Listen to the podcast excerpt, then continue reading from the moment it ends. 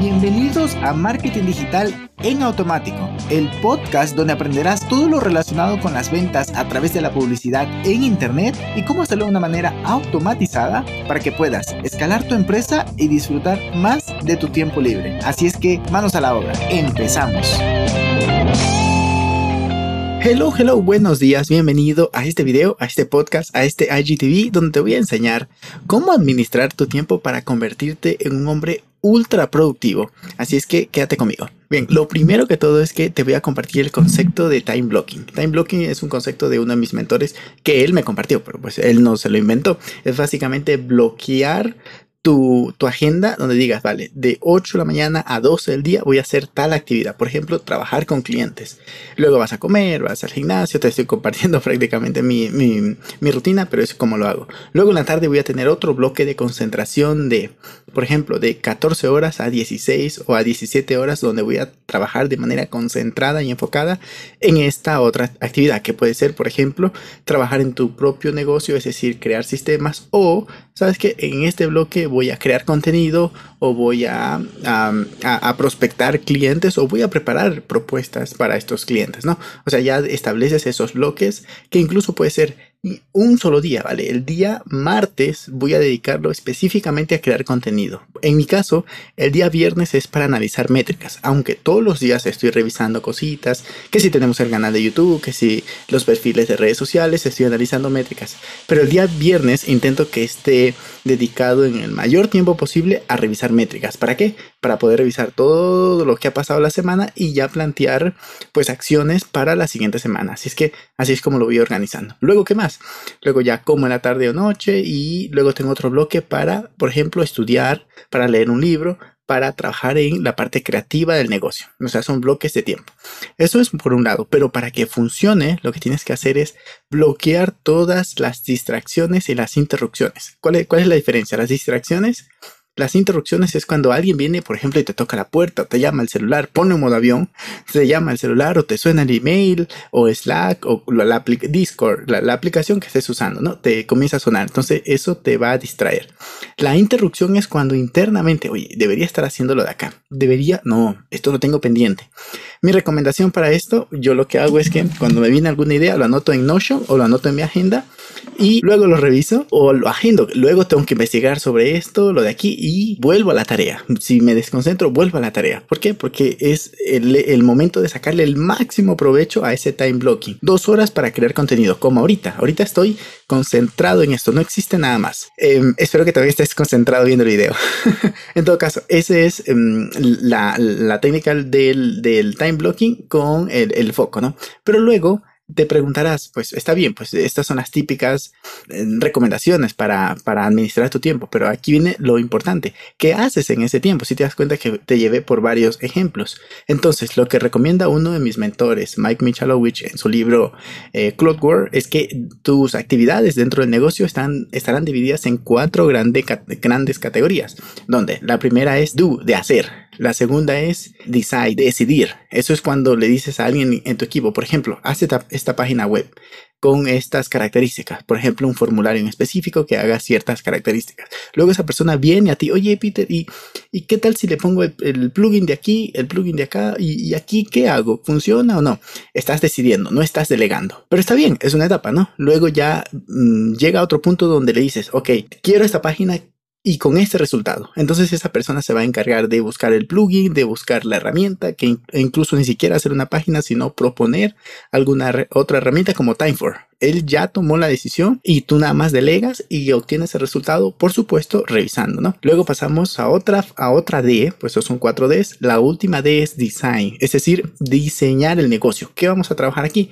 Diseñar los procesos internos, diseñar cómo adquirir clientes, diseñar Em, cómo tratar a ese cliente cuando llega el, proceso de onboarding, decidir cuando alguien llega, por ejemplo, crear una carpeta en Google Drive o en Dropbox, darle acceso, pedirle los contratos, o más bien tú enviarles los, contratos, pasarle los datos de, de, transferencia para tu empresa.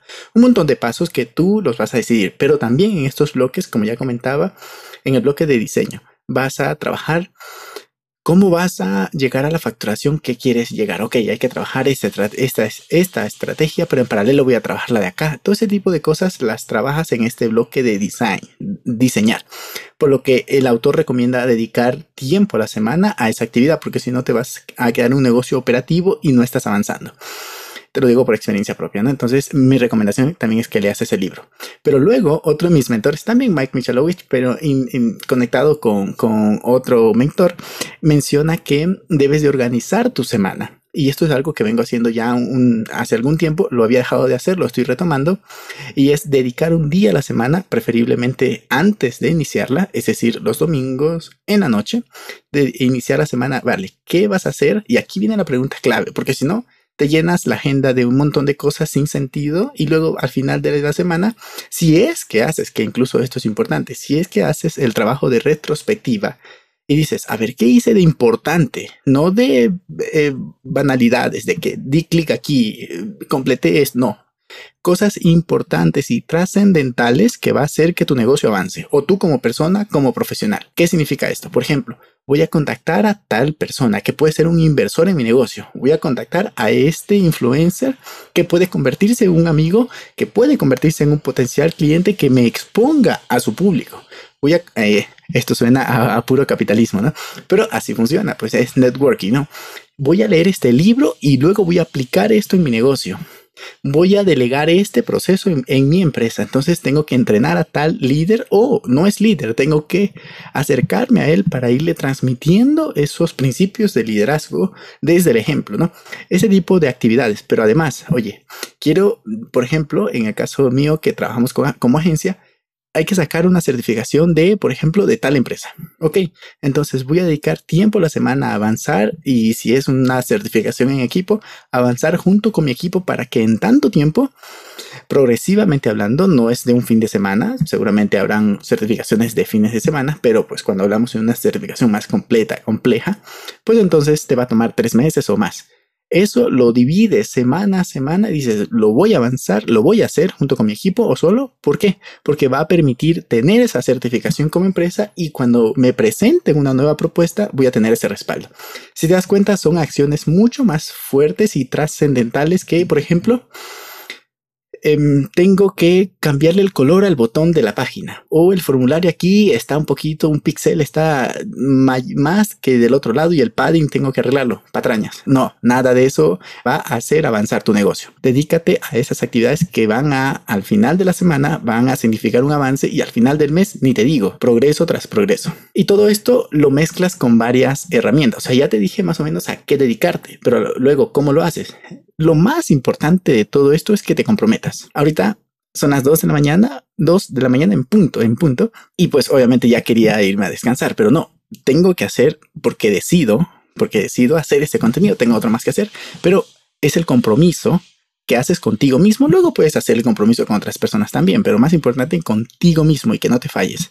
Voy a hacer esto. Entonces tú pones tu agenda de 5 cosas, 3 cosas, 15 cosas, que no te recomiendo, pero pones una cantidad de, de cosas por hacer, tanto al día como a la semana, y las tienes que hacer ah, que un día pasan cosas como es normal, lo mueves al otro día y lo haces. Mi recomendación es que te comprometas, lo más importante, tanto a eliminar las interrupciones, las distracciones como las interrupciones. Así es que ojo con eso. Pero luego te voy a recomendar también algunas aplicaciones, como por ejemplo Focus Me. Focus Me es la aplicación que yo utilizo para aplicar la técnica del pomodoro. ¿En qué consiste? Consiste, seguramente ya conoces pomodoro, pero te lo explico muy brevemente. Significa trabajar 25 minutos en ya te digo, el teléfono en modo avión, nada de distracciones, no, email, no correo electrónico, nada.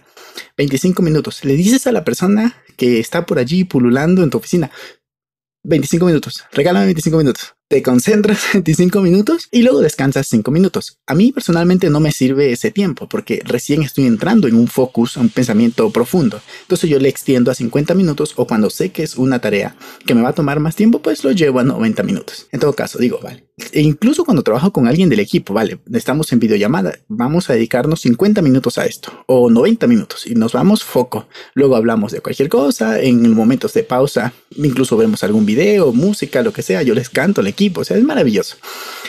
Entonces, em, con Focus Me eh, aplicas la técnica del pomodoro y tú puedes jugar con los tiempos. Principalmente yo lo utilizo 50 minutos y 10 minutos de descanso. 50 minutos, 10 minutos, puedes hacer tres bloques y en el cuarto bloque ya descansas media hora, vas a comer porque ya trabajaste tres horas. Entonces vas a comer, em, sales a caminar, haces una pausa activa para que las piernas se estiren.